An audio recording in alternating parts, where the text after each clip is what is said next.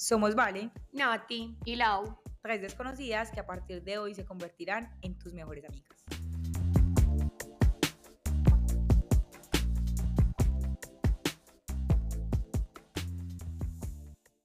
Hola, hola, bienvenidas a un capítulo más de SOS Mejor Amiga.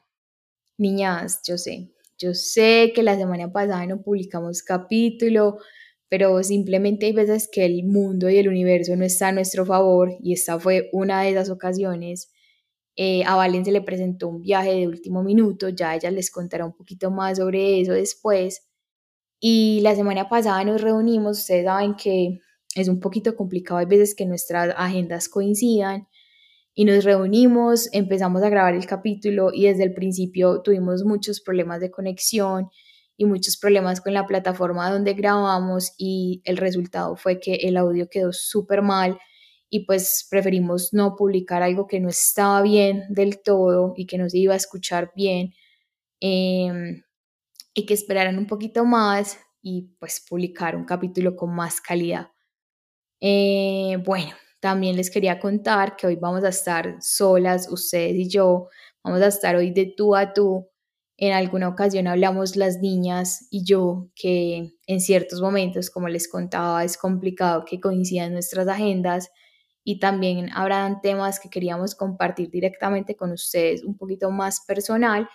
Y pues hoy es una de esas eh, ocasiones, así que hoy voy a estar yo con ustedes compartiéndole, ya se habrán dado cuenta por el título del capítulo, como frases, consejos que han llegado a mi vida de cierta manera y me han impactado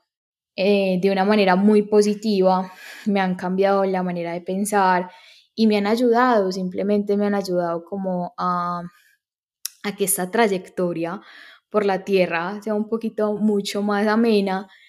Y pues nada, quería compartírselos, así que vamos a ir hablando de ellas uno a uno y contándoles la historia de cómo llegaron a mi vida, cómo las he aplicado,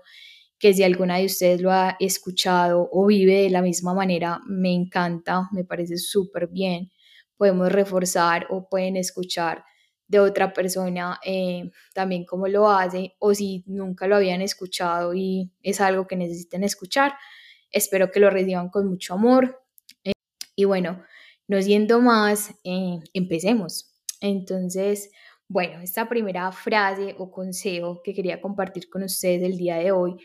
llegó a mi vida cuando estaba en 11, en el colegio. Estaba todavía en el colegio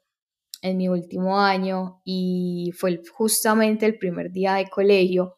cuando el tutor de nosotras, yo estudiaba con Valen, para las que no saben, vayan y se devuelven unos capítulos anteriores para que sepan todo el chisme de nosotras y se devuelven a este. Entonces yo estudiaba con Valen, estábamos en el mismo salón y el profesor estaba dando como la introducción y contándonos un poquito más sobre su materia, contándonos un poquito más sobre su vida. Y él puso un ejemplo que yo les voy a ser muy sincera, yo no le estaba prestando atención absolutamente a nada de lo que le estaba diciendo al principio, porque como algunas ya sabrán o si no saben, yo venía de un colegio antes que era un poquito más avanzado académicamente, entonces había la mayoría del 95% de temas que yo vi en este colegio, yo ya me lo sabía, entonces yo no hacía nada en el colegio, yo nunca copiaba, yo nunca prestaba atención, yo mantenía en el celular o hablando con Valen y Valen es muy charro porque se moría de la ira porque yo no hacía nada y sacaba las mejores notas. Shout out para Vale, amiga, te extraño mucho. Y a Nati también. Esto es demasiado raro, grabar sin ustedes es demasiado raro. Ustedes no están viendo, pero llevo como seis grabaciones de prueba y ha sido súper retador. Pensé que iba a ser un poquito más fácil, pero ha sido súper retador. Pero bueno, también rico, retarnos a nosotras mismas y hacerlo, de eso se trata. En fin, de vuelta a la historia. Eh, estábamos el primer día pues de colegio, el tutor nos estaba dando pues como la introducción, él puso un ejemplo y nos dijo como que niñas, eh, ustedes muchas veces van a enfrentar en el mundo exterior pues a obstáculos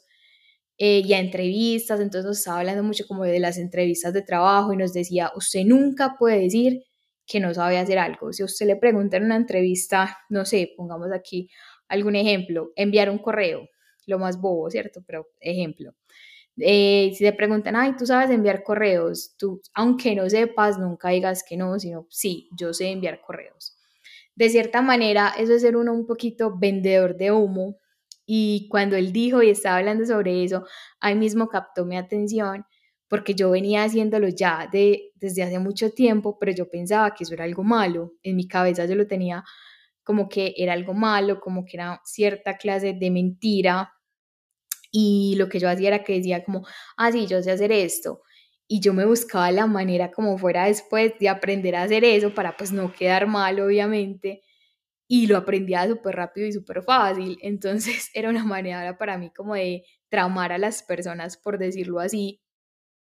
y cuando este profesor dijo eso, yo dije como que yo, wow, o sea, toda la vida lo he hecho, no es algo malo, alguien me apoya. Entonces por eso llegó y, y, y fue como que súper directo a mi corazón. Y exactamente lo que él decía era como pueden existir personas afuera que pueden ser muchísimo menos calificadas que tú haciendo un trabajo y viviendo la vida de tus sueños simplemente porque ellos tomaron acción. Entonces, hay dos cositas acá que me gustaría comentar. La primera, el tema de ser vendedor de humo. No les quiero decir que sean vendedoras de humo y que se van allá a decir, no, sí, soy médica y voy a hacer una operación si la sé hacer y no tengan ni idea. No, obviamente todo tiene sus límites. Pero es como cositas y detalles pequeños que de pronto pueden ser un obstáculo o que nos pueden cohibir de vivir cosas que queremos vivir y que sabemos que somos capaces de hacerlo, pero que simplemente no lo habíamos pensado. Entonces, eh, les voy a dar un ejemplo muy claro pues de, de mi vida. Yo toda la vida he sabido inglés. ¿Por qué? Porque cuando era muy chiquitica yo aprendí inglés viendo televisión, literal, viendo una serie en VH1. Mire, cuando yo estaba pequeñita, a mí me encanta bailar. Para las que no sepan, nota personal, Laura ama bailar y le encanta la música. Yo soy súper melómana. Entonces, cuando yo estaba pequeña, los canales que yo más veía era, esto va a revelar un poquito mi edad, no mentiras, ya todas sabemos que soy 20, 26 entonces, bueno, veía HTV, VH1 y MTV. Eh, y en VH1 daban una serie que todavía la pasan, que se llama RuPaul Drag Race, que es de drag queens, que amo con todas las fuerzas de mi corazón, que es una de mis series favoritas y que cuando la descubrí la amé de principio a fin. Para las que no saben un poquito de qué se trata, son hombres, personas que pertenecen a, a, la, a la comunidad gay, que se disfrazan o que se transforman como mujeres, pero no muy, no como mujeres siendo trans, sino como más disfrazándose y formando un personaje o una caricatura, bueno, no una caricatura, más que todo un personaje. Y hacen presentaciones, algunas se van más como por la moda, algunas se van más como por lo cómico. Y en fin, entonces yo veía ese programa y a mí me encantaba ver cómo se maquillaban, cómo hacían la ropa, cómo hacían los desfiles, cómo hacían absolutamente todo. Y en esa época, en esa época, Dios mío, los 30, Laura Sánchez. bueno, pero sí, en esa época eh, no estaba el, el, programa, no estaba todavía subtitulado, solamente estaba en inglés y ni siquiera ponían como subtítulos de nada. Entonces yo jugaba a verme ese programa ya que entendía todo, pero en realidad lo único que estaba viendo era cómo se maquillaban y cómo desfilaban y cómo cantaban. Pero me encantaba. Entonces a partir de eso me fue como relacionando mucho con el inglés, me fue, pues empecé a conocer a Britney, a Rihanna, a todas las estrellas pop de ese momento, que soy Britney fanática con todas las fuerzas de mi corazón.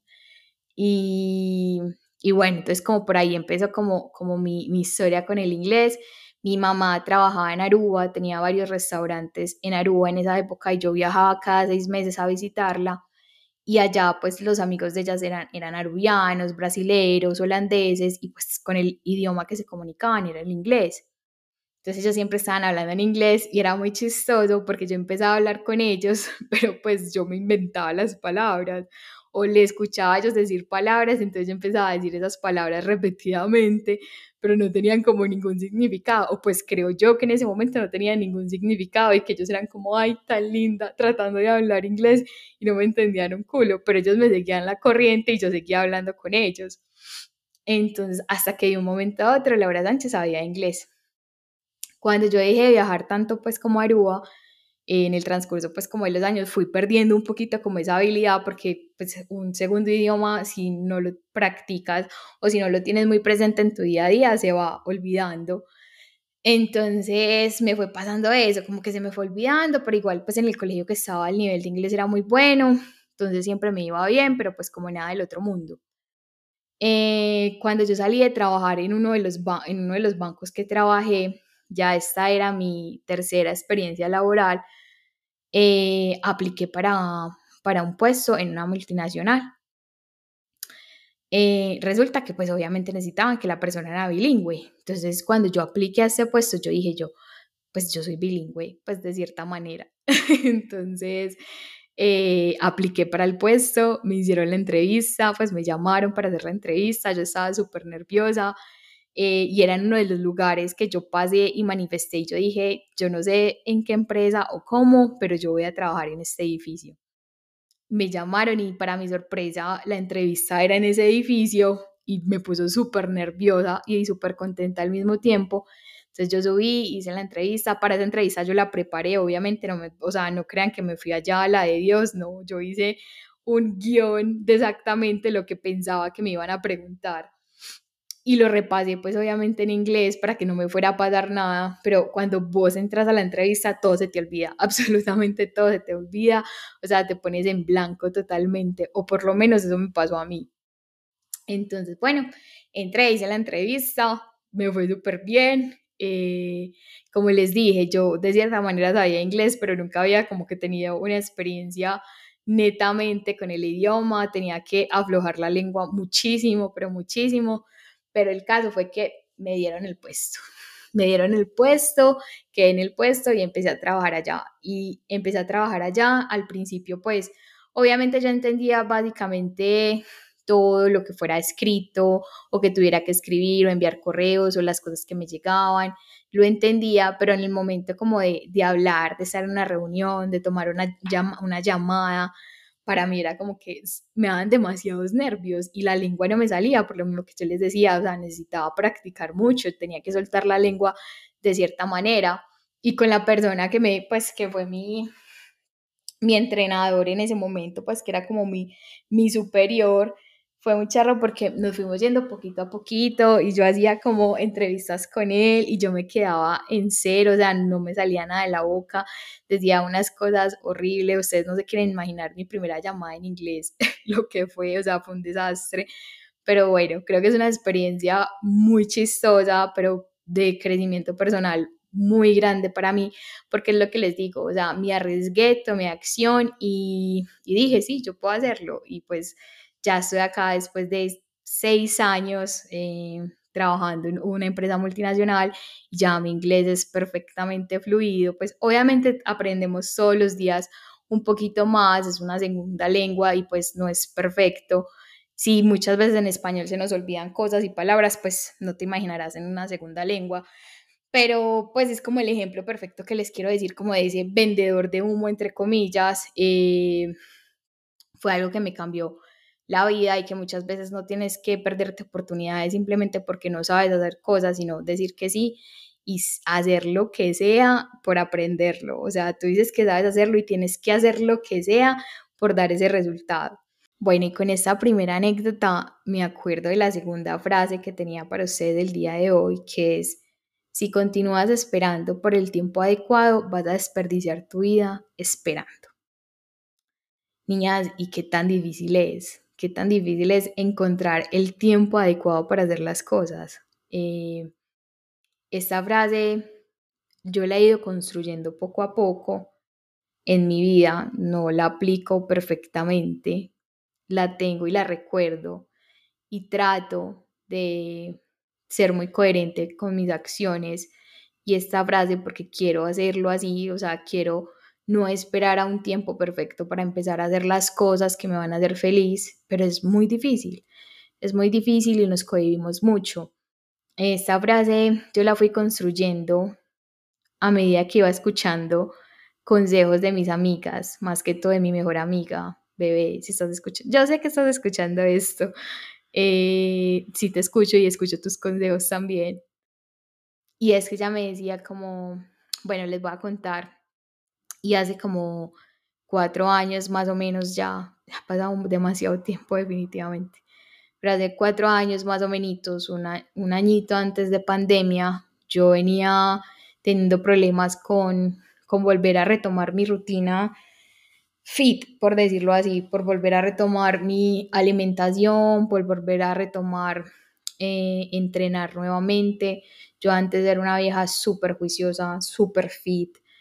eh, súper disciplinada en ese aspecto y por ciertas variaciones que tuvieron en mi vida me concentré un poquito más en lo laboral y dejé a un lado este tema y pues me fui engordando, me fui engordando, fui subiendo de peso poco a poco y año tras año yo decía, no, el otro año, no, el otro mes, no, la otra semana y así se nos va yendo el tiempo esperando, no sé, mis excusas eran como, eh, no, es que quiero ir a este gimnasio, no, después, no, este no me gustó, quiero ir al otro, no, es que quiero tener estos tenis y esta ropa para poder ir a entrenar, no, es que necesito este termo y le daba como esperas a algo que quería hacer, pero que les sacaba excusa para todo y aparte de eso me sacaba excusas a mí mismas. Entonces, por ejemplo, yo he dejado mucho de salir o me he perdido muchos eventos, oportunidades, porque pues voy a mi closet y no sé qué ponerme, no me siento cómoda conmigo misma, no me siento en mi cuerpo. Eh, algunas dirán que es como un tema de amor propio para mí. Puede que lo sea, puede que no lo sea. Yo me amo como persona, yo amo lo que soy, pero como amo lo que soy, me parece increíble que no haya sido capaz todavía de ponerme, no sé, las pilas y realmente ir por lo que quiero. Entonces, eh, el volver a retomar esa rutina ha sido súper duro este año. Valen les contó en un capítulo anterior que nosotras empezamos a entrenar juntas pero ella se pasó, se pasó para otra parte, ya vimos súper retirada la una de la otra y era pues como muy difícil ponernos de acuerdo para ir a entrenar juntas. Entonces, otra vez, pues empecé este año súper animada con eso, pero entonces eso fue otra vez, otra espera y otra vez como que, bueno, listo, ya no voy a entrenar con Valen, ahora dónde voy a entrenar, qué voy a hacer. Después volví a, a empezar a entrenar con otra amiga que íbamos a, al gimnasio, ya me recogía, íbamos a entrenar, íbamos a un gimnasio que toda la vida nos ha gustado muchísimo. Entonces yo estaba súper animada, eh, estábamos súper contentas, siendo súper juiciosas, pero mi amiga tiene unos horarios un poquito muy flexibles, ella tiene vida de, de pensionada, entonces para mí era muy complicado porque yo tengo yo puedo como disponer de mi tiempo, sí, pero hasta cierto punto, entonces no me puedo dar el lujo como de estar cambiando todos los días de horario y cosas así, entonces era un poquito difícil y pues ella podía manejar sus tiempos eh, como ella quisiera y yo no, entonces dejamos también de entrenar juntas, entonces ya yo estaba sola y yo pues no, Laura, tenés que ir a entrenar sola, sea como sea, pero le daba espera, le sacaba un pero por todo y pues apenas esta semana, hoy lunes, y cuando estén escuchando este capítulo yo ya voy a estar súper molida porque ya es mi primera otra vez día que voy a empezar otra vez a ir juiciosa al gimnasio. Mm, y ustedes van a ser testigos, van a ser testigos de este cambio. Eh, bueno, entonces lo que les venía diciendo era como que muchas veces mi mejor, mi mejor amiga me decía, como te estás perdiendo y se te va a ir la vida en excusas y no vas a ser feliz y te vas a levantar un día y vas a decir como no has hecho nada por esta misma situación y entonces, no, pues empezaba a vivir desde ahora. Entonces este año me permitió un poquito más y esa es una de las razones por las que estoy aquí grabándome, que aunque ustedes no lo crean, para mí es un esfuerzo bien grande, bien grande. Entonces, sí, ese era como mi mensaje el día de hoy, como no, nunca va a estar el momento ni las condiciones perfectas para hacer algo, simplemente hazlo y viví tu vida, que como ya sabemos, y un ejemplo muy claro fue la situación de mi mamá, un día estamos y al otro no sabemos, entonces hay que vivir esa vida al máximo. Bueno, ya que soy un poquito más suelta con el micrófono y con la cámara, vamos con la tercera frase o consejo que les tenía para el día de hoy y es, todo sufrimiento es causado por estar en el lugar equivocado. Si estás infeliz en una relación, si estás infeliz con tu, con un familiar, si estás infeliz con tu trabajo, de cualquier manera que estés sufriendo o te sientas infeliz, aléjate, aléjate, mueve, muévete, corta de raíz lo que te esté haciendo infeliz, porque no vale la pena desperdiciar tiempo, que el tiempo es lo más preciado que tienes, el tiempo nunca vuelve en cosas que no te están haciendo bien o que simplemente tú sientes que ya no perteneces ahí. Para mí un ejemplo muy claro ha sido con mi familia, que pues, las, pues todas las personas dirán como, o sea, la familia es para siempre y en la familia siempre la tenemos que tener alrededor. Pues no, en mi caso no fue así, en mi caso vengo de una familia, como ya todas saben, muy tóxica y que me tocó cortar de raíz y que me toca cortar de raíz relaciones con ella porque simplemente no me hacen bien, no me hacen bien, no me aportan en absolutamente nada, sino que solamente me quitan, me quitan energía, me quitan ganas de vivir y, no son buenas para mí, no son buenas para, para mi desarrollo ni para mi felicidad. Entonces, hay veces es muy duro uno moverse, uno ya está acostumbrado seguramente a ciertas personas o se acostumbra a ciertas situaciones que en realidad no son tan normales, que después cuando te sales y te alejas y lo ves desde un referente más de narrador y no de personaje principal, entiendes y te das cuenta de que no era tan normal lo que para ti en algún momento era normal, de pronto un abuso o, o algo con lo que no estabas de acuerdo, no era tan normal. Entonces, mi invitación siempre es a que sepan tener sus límites muy claros y yo creo que esta es muy sencilla. Básicamente, si no estás contenta con algo, si no te sientes bien en algún lugar o ya no vibras con, con lo que vibrabas antes, simplemente muévete. Es tiempo, la vida te está diciendo que es tiempo de regenerarte, de construir un nuevo tú, dar un nuevo paso hacia adelante o al lado o atrás, lo que sea, pero que simplemente ya no te sientes cómoda con esa persona, con ese ambiente o con ese espacio y que tienes que renovarte, darte una sacudida y renovarte. Bueno, para que sigamos, les voy a contar primero la historia que me llevó a conocer esta frase o consejo, que puede ser como muy obvio para algunas personas, pero estoy segura que al momento de nosotros actuar día a día no se vuelve tan obvio, pero bueno, les voy a contar la historia y ya ustedes se, se, se, darán cuenta como de, de hacia dónde voy. Imagínense que una vez en el colegio estaba en sexto, estaba todavía muy pequeñita, tenía por ahí 12, 13 años. Eh, estábamos haciendo, nosotros en el colegio que yo estaba antes, al principio de, pues como de entrar a clases, hacíamos como una reunión por la mañana, pues nosotros le decíamos la oración, que literal pues como que hacíamos una oración, porque el colegio era como de hermanos del Sagrado Corazón. Entonces, pues, nos reuníamos primero hacer como una oración y hablar y nos daban pues como los avisos parroquiales y en fin. Antes de eso pues estábamos, yo estaba formando en el puesto que me tocaba y había una niña que estaba adelante de mí y yo estaba hablando con ella cuando de un momento a otro entró una señora al coliseo y miren, yo con esa niña no me la llevaba nada bien. Como cosa rara, Laura no llevándose bien con las personas. Pero yo con ella no es que me la, no es que tuviéramos la mejor relación y para acabar de ajustarme pasa lo que me pasó con ella. Pero bueno, resulta que estábamos ahí formando, entró una señora y pasó por el frente de nosotros. Ella la vio, yo la vi. inmediatamente mi reacción fue decirle como que, Miren, la señora estaba vestida totalmente de negro, tenía una falda negra hasta abajo, unas botas negras largas, o sea, no se le veían, no se le veía como algún corte de piel, nada, sino que todo negro. Háganse de cuenta, Merlina, Merlina, literal. Bueno, eh, tenía una camisa negra, estaba vestida pues como toda de negro, eh, tenía el pelo cortico y como peinaba como hacia arriba, como con gel, como con gomina, súper punkera, tenía un maquillaje así como súper punkero y unos accesorios como súper punkeros. Y yo me acuerdo como, yo no sé, no me acuerdo exactamente cuáles fueron las palabras que yo le dije a ella, pero yo le dije como que, parce, mira a esa señora toda, toda gótica, toda, yo no sé, yo hice un comentario así, pues como, no me acuerdo exactamente cuál fue la palabra que le dije, pero yo le dije, yo, mira, esa señora como toda, toda extraña, toda gótica. Cuando llega la niña y se voltea y me dice como, Laura, esa es mi mamá. Niños, ustedes no saben la pena que a mí me dio en ese momento. Y yo como que, ¡ah! yo me quedé sin palabras, literal. Entonces, desde eso aprendí que primero hay que ser muy consciente del significado que tiene lo que vamos a decir, lo que va a salir de tu boca antes de hablar. Miren, nosotros no sabemos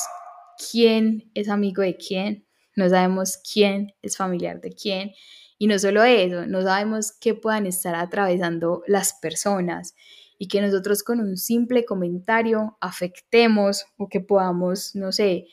eh, ser ese factor desencadenante en la vida de alguien. Muchas veces puede ser positivo, pero también muchas veces puede ser negativo. Entonces, no sabemos qué consecuencia puede tener lo que le estamos diciendo a las demás personas, qué tan fuerte sea para ellos, qué tan normal sea para nosotros de pronto hablar de alguna manera, pero que las otras personas no reciban la información de la misma manera y podamos lastimar a alguien. Entonces, es difícil, es muy difícil porque a veces nos encontramos como en situaciones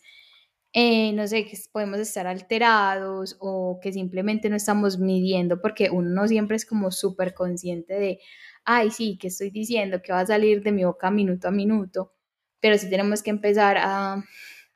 no sé, creo que ser esa persona que se queda callada, en silencio y primero piensa qué va a decir ante alguna situación es muchísimo más sabia que las que estamos respondiendo de manera automática, no sé, a un insulto a una situación incómoda, o no solo incómoda, simplemente a cualquier situación normal, de estar como siempre a la defensiva. Entonces, eh, aunque suene muy obvio, aunque suene muy cliché, eh, seamos un poquito más conscientes y paremos un momentico nuestra mente, digamos como, ok, está bien lo que voy a decir, no está bien, de pronto esta persona lo va a tomar de buena o de mala manera, pero seamos muy conscientes porque podemos ser muy hirientes con lo que con lo que sale de nuestra boca, con las palabras que le decimos a las personas. Bueno, y hablando de respeto, eso me lleva como a la frase que sigue, que no es que creo que es un poquito cliché, un poquito obvia, pero que hay veces en el día a día no la aplicamos y deja de ser tan obvia, y es somos lo que hacemos día a día. Somos los hábitos que tenemos, somos lo que hacemos por nosotros día a día, somos ese autocuidado que tenemos con nosotros mismos,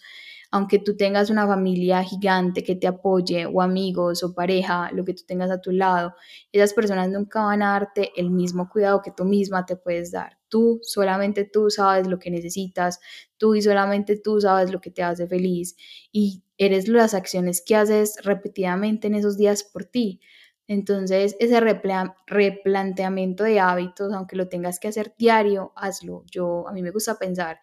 que las mañanas son un nuevo comienzo día a día y romantizarlo un poquito y decir, este día voy a hacer esto por mí y voy a trabajar en esto por mí. Así, yo creo que esto lo hemos escuchado todas en algún momento y es como vamos escalón por escalón. Y creo que la vida es eso, son esos pequeños detalles y esas pequeñas acciones que haces día a día por ti mismo. Y creo que no tengo más que decir con respecto a esta frase simplemente sean más conscientes, ya saben mi cantaleta, ser más conscientes todos los días y piensen que cada día es un nuevo comienzo, pero está bien que si de pronto el día anterior no lograste lo que querías o no te cumpliste a ti misma, esta es una nueva oportunidad de hacerlo. Tampoco la invitación es a que estén procrastinando, a dejar todas las cosas para el mañana, porque ya les, como les decía anteriormente, no hay un tiempo perfecto y si no tomas acción vas a ver a otro viviendo la vida de tus sueños y no significa que de pronto yo sea perfecta en esto porque lo esté diciendo acá, no, yo también fallo, lo tengo tan presente por lo mismo, porque me he fallado tantas veces a mí misma que estoy cansada de fallarme y de cierta manera es uno de los motivos por los que estoy acá, cumpliendo mis sueños, exponiéndome un poquito más y yendo más como encarrilada hacia lo que quiero en mi vida, entonces es más eso, no la frase tan cliché de como, ay, somos lo que hacemos día a día, somos lo que comemos, somos, no, sino que tengan un poquito más de conciencia de, de lo que hacen por ustedes día a día, que al final eso es lo que los van a hacer, ese es el resultado que ustedes van a tener, miren, lo que ustedes, suena muy charro, pero lo que ustedes vayan a cosechar con ustedes mismos es lo que en un futuro van a ver y van a, y van a ver los frutos de, de lo que hicieron por ustedes en todo ámbito. Bueno, y para finalizar, llegó a su fin este capítulo de hoy. Espero que se les haya hecho un poquito ameno, divertido, no sé. Ha sido muy extraño, como ya les dije, estar aquí sola hablándole un micrófono y de pronto puedo que suene un poquito redundante algunas veces, pero de eso se trata, de lanzarnos y hacer las cosas. Eh, se los juro que en más de una vez en este capítulo pensé en apagar el micrófono y decirle a las niñas como no, o sea, no puedo sin ustedes, no puedo hacer esto, sin ustedes este capítulo no va a quedar, eh, estoy hablando aquí bobadas, me equivoco, vuelvo y empiezo, pero de eso se trata, como ya hemos dicho, no hay nada que vaya a salir perfecto desde un principio y lo importante es terminar y esta frase dice, esto es tan sencillo como que nadie está obligado a darnos nada y nosotros debemos agradecer todo porque absolutamente nadie tiene que hacer nada por nadie, es una decisión personal es una decisión que uno toma desde su, desde su ser, entregarle algo a alguien o ser de tal manera con alguna persona. Entonces nosotros al recibirnos debemos ser personas agradecidas y no agradecidas como actuar de la misma manera, sino como agradecer lo que tenemos en nuestra vida, lo que entra en nuestra vida, por esa simple razón, por lo, por lo que nunca tenemos que esperar absolutamente nada de nadie y vivir esperando resultados de personas se nos vuelve no, se nos vuelve, nos, vuelve la vida a pedacitos. Se los dice a alguien que toda su vida trató de ser querida y aceptada por una persona que nunca, nunca lo hizo, nunca me aceptó, nunca me quiso. Y por más que yo diera, por más buena persona que yo fuera, por más buena estudiante, por más, no sé, lo que sea, por más logros que yo, yo tuviera, siempre había un pero y siempre yo era la peor persona del universo. Entonces, no esperemos absolutamente nada de las personas, que nadie está obligado a darnos algo, nadie está obligado a darnos un cumplido, nadie está obligado a darnos amor, pero si lo hacen, va literalmente desde su ser, desde su interior, porque lo quieren hacer y qué lindo es agradecer tener esas buenas personas en nuestra vida sin esperar que ellas deban hacerlo porque no lo deben hacer. Llegamos hasta el final. Eh, llevo como cuatro, tres horas grabando y ustedes solamente van a escuchar un pequeño fragmento, pero pues de eso se trata, de ponerte metas y cumplirlas por salirte pues como de tu zona de, de tu zona de confort y, lograr lo que te propones y pues esa fue la meta que me puse hoy, grabar esto, terminarlo y que ustedes lo escuchen y se lo disfruten y que ojalá les quede alguna cosita de lo que de lo que dije no olviden seguirnos en nuestras redes sociales, en SOS Mejor Amiga y en arroba Baivalier, por allá vamos a estar siempre. Eh, y bueno, ya antes de terminar este capítulo, vale, Nati, las extrañé demasiado. Definitivamente esto en equipo es muchísimo mejor y se vuelve mucho más ameno. Pero bueno, para eso están los retos, para cumplirlos. Y, y ya, chao, chao, que estén muy bien.